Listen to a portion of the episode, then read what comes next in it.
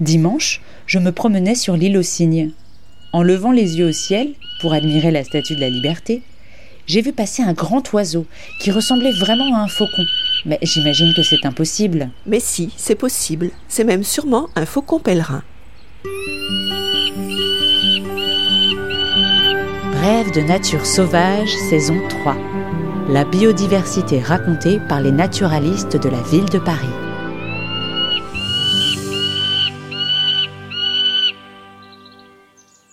Petit rapace robuste et trapu, au bec crochu gris cendré, se reconnaît à ses moustaches noires typiques ainsi qu'à la couleur jaune de la cire du bec, du tour de l'œil et des pattes chez l'adulte. Son plumage gris-bleu à gris ardoise sur le dos est de couleur crème striée de noir sur le ventre. De la taille d'un pigeon ramier, la femelle est d'un tiers supérieure au mâle, qui lui a valu le nom de tiercelet et à la taille d'un pigeon biset. En vol, la silhouette se reconnaît par ses ailes larges et triangulaires, terminées en pointe arquée en forme de faux, et sa queue courte en éventail. Le nom de faucon, falco, vient du latin falx, qui signifie la faux. D'une envergure d'un mètre, le faucon pèlerin est le plus grand des faucons de France.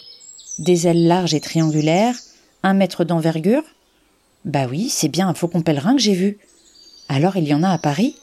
Cet oiseau vit dans des milieux plutôt découverts, présentant des falaises sur lesquelles il niche. Mais son incroyable plasticité et son aptitude à coloniser des nouveaux territoires lui a permis de s'adapter aussi au milieu urbain. Il niche dans la plupart des grandes villes européennes. Paris, Londres, Bruxelles, Zurich, Hambourg, Barcelone.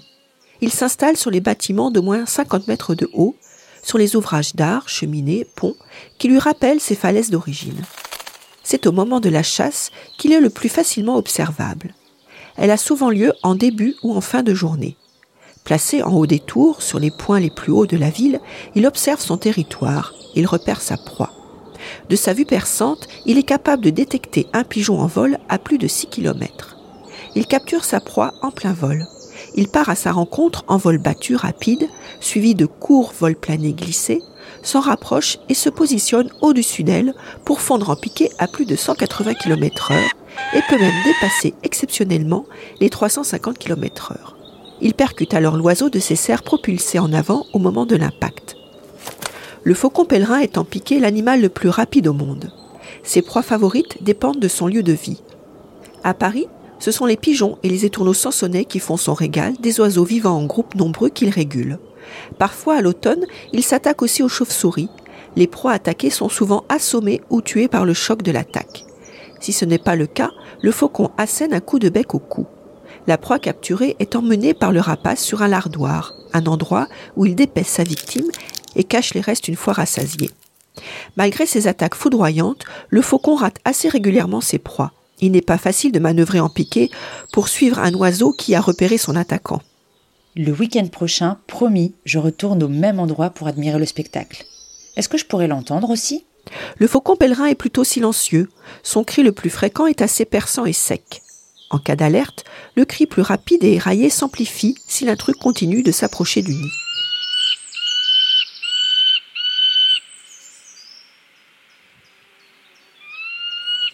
Il existe aussi un cri plus traînant au moment des parades d'accouplement où le faucon se montre très bruyant. C'est en février que la parade amoureuse se joue dans le ciel entre les deux partenaires avec des poursuites, des piquets vertigineux et des loopings spectaculaires. Cet oiseau ne construit pas de nid. En dehors du milieu urbain, il s'installe dans une cavité existante d'une falaise. En ville, il utilise les trous de boulins sur les façades des immeubles créés pour des échafaudages ou dans les creux d'ouvrages d'art, de cheminées, de pylônes ou à défaut dans un nid de corneilles ou de corbeaux. Les faucons conservent souvent le même abri plusieurs années, mais s'ils changent de site, c'est toujours au sein du même territoire. La ponte a lieu d'avril à juin. Les trois à quatre pondus, fortement tachetés de brun rouille, sont couvés le plus souvent par la femelle, une trentaine de jours. Si la première couvée est rapidement perdue, la femelle peut pondre une couvée de remplacement. Les jeunes sont capables de voler au bout de 35 à 42 jours. Un à quatre jeunes survivent jusqu'à cette étape.